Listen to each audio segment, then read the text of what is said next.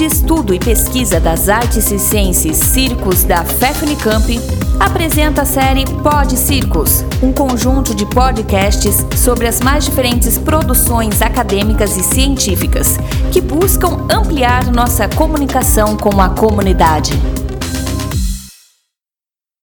Olá a todas e todos. Na gravação anterior, falei de meu mestrado e das características do modo de organização do trabalho e processo de formação, socialização e aprendizagem. Mencionei as lacunas existentes no conhecimento dos circenses sobre a sua própria história. Nesse podcast, vou falar de algumas questões referentes a essas lacunas, que percorreu minhas pesquisas.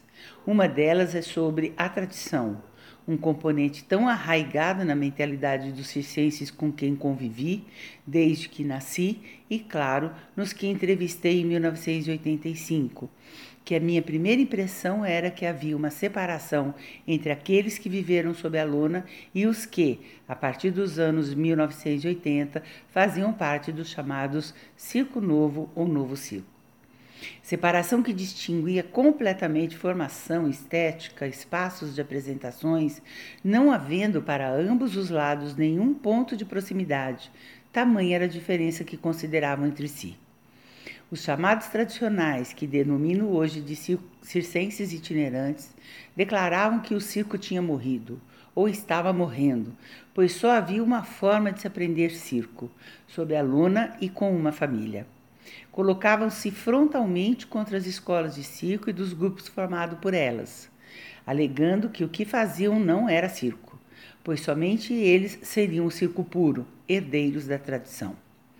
Essa discussão não pode ser feita sem a retomada da questão da contemporaneidade da arte circense com as outras produções culturais, até para colocar em dúvida o que pode significar quando, a partir dos anos 1980, o auto-intitulado Circo Novo se denomina também como circo contemporâneo.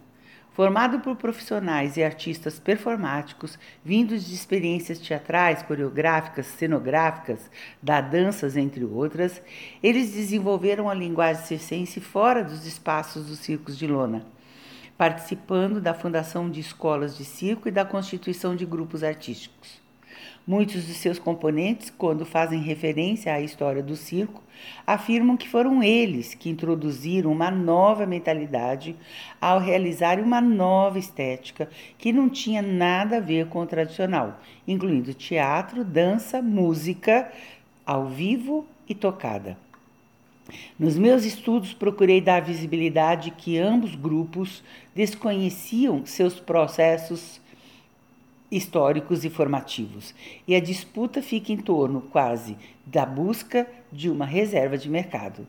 Ao entrar em contato com os processos formativos dos circenses itinerantes até pelo menos a década de 1960, em cada entrevista que realizava, sentia que os seus modos explicativos de como se constituiu a história do circo, dividindo entre antes e depois, entre passado e presente, entre tradicional e novos, de forma dicotômica, perdia a historicidade dos processos de sua própria constituição polissêmicos e polifônicos. A cada entrevista, as descobertas da riqueza e complexidade dos processos de constituição dos circenses nesse período me colocavam em suspense, me obrigando a perguntar como assim reduziam o passado como algo morto, quando esse passado é ultra vivo para em nós hoje? Além de tudo isso, uma das minhas maiores descobertas, além da sintonia, contemporaneidade e transversalidade do fazer circense nesses últimos 300 anos, foi a capacidade pedagógica e tecnológica dos circenses no seu fazer artístico. Tema para próximo podcast. Muito obrigado pela atenção. Continue acompanhando nossos podcasts e outras publicações no Facebook, Instagram, no canal do YouTube, na web oficial Circos Unicamp, pesquisando o ensino do circo.